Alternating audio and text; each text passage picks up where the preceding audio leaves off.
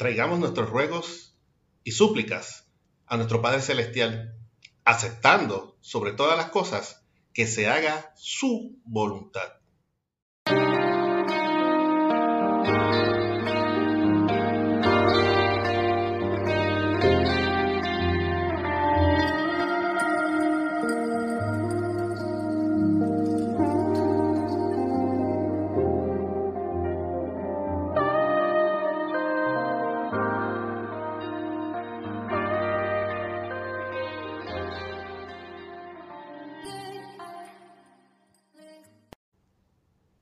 Buenos días, quiero les a todos los que nos ven por el canal de YouTube o nos escuchan por el podcast, TikTok y demás redes sociales. Soy su hermano en Cristo, Pedro Ayala Ayala, siervo de Dios por su gracia y pertenezco a la Iglesia Pentecostal Aposento de Restauración Santiago Amor Inc., que pastorea y dirige nuestra hermana pastora Maribel Núñez Molina.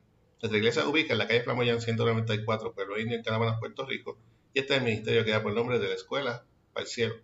Estaremos utilizando la aplicación Holy Bible que pueden conseguir libre de costo tanto en la plataforma Android como en App Store. El versículo del día se encuentra en Lucas 22, 42. Lucas 22, 42. Esta es la versión Reina Valera 1960 y dice así. La palabra de Dios se lee en nombre del Padre, del Hijo y del Espíritu Santo. Amén. Diciendo, Padre, si quieres, pasa de mí esta copa, pero que no se haga mi voluntad, sino la tuya. Repetimos, diciendo, Padre, si quieres, pasa de mí esta copa, pero que no se haga mi voluntad, sino la tuya. Que el Señor continúe bendiciendo su ya bendita palabra. Jesús ora en Getsemaní. Jesús sabía que se acercaba la hora en que llegarían las grandes pruebas. Pruebas en que si bien es cierto que la tortura y el castigo físico era devastador, no podemos ignorar que la tortura psicológica era una antesala a lo que habría de enfrentar.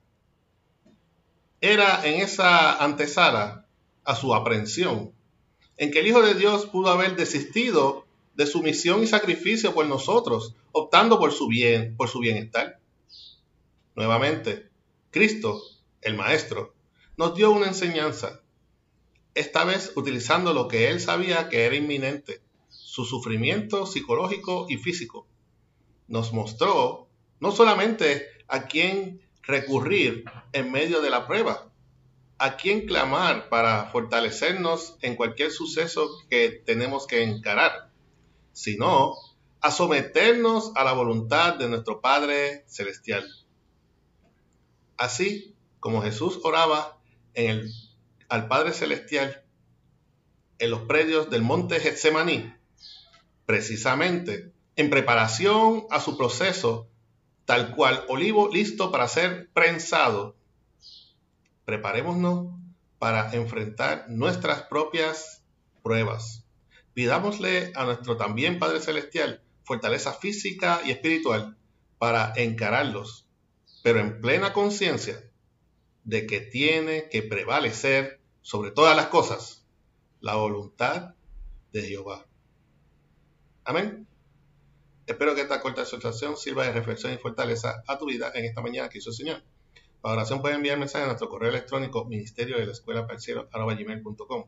También puedes conseguirnos en YouTube, escucharnos por el podcast, en Facebook. Recuerda darnos like y share para apoyar este ministerio. Si no lo has hecho aún, suscríbete a este canal, donde el lunes a viernes daremos lo que por gracia hemos recibido. Este fue su hermano en Cristo, Pedro Yara Yara. Sirve Dios por su gracia. Y nos veremos en la próxima ocasión aquí, si Cristo no nos ha venido a buscar como iglesia aún que nuestras alabanzas y nuestras oraciones al Creador lleguen de la escuela para el cielo. Que el Señor te bendiga.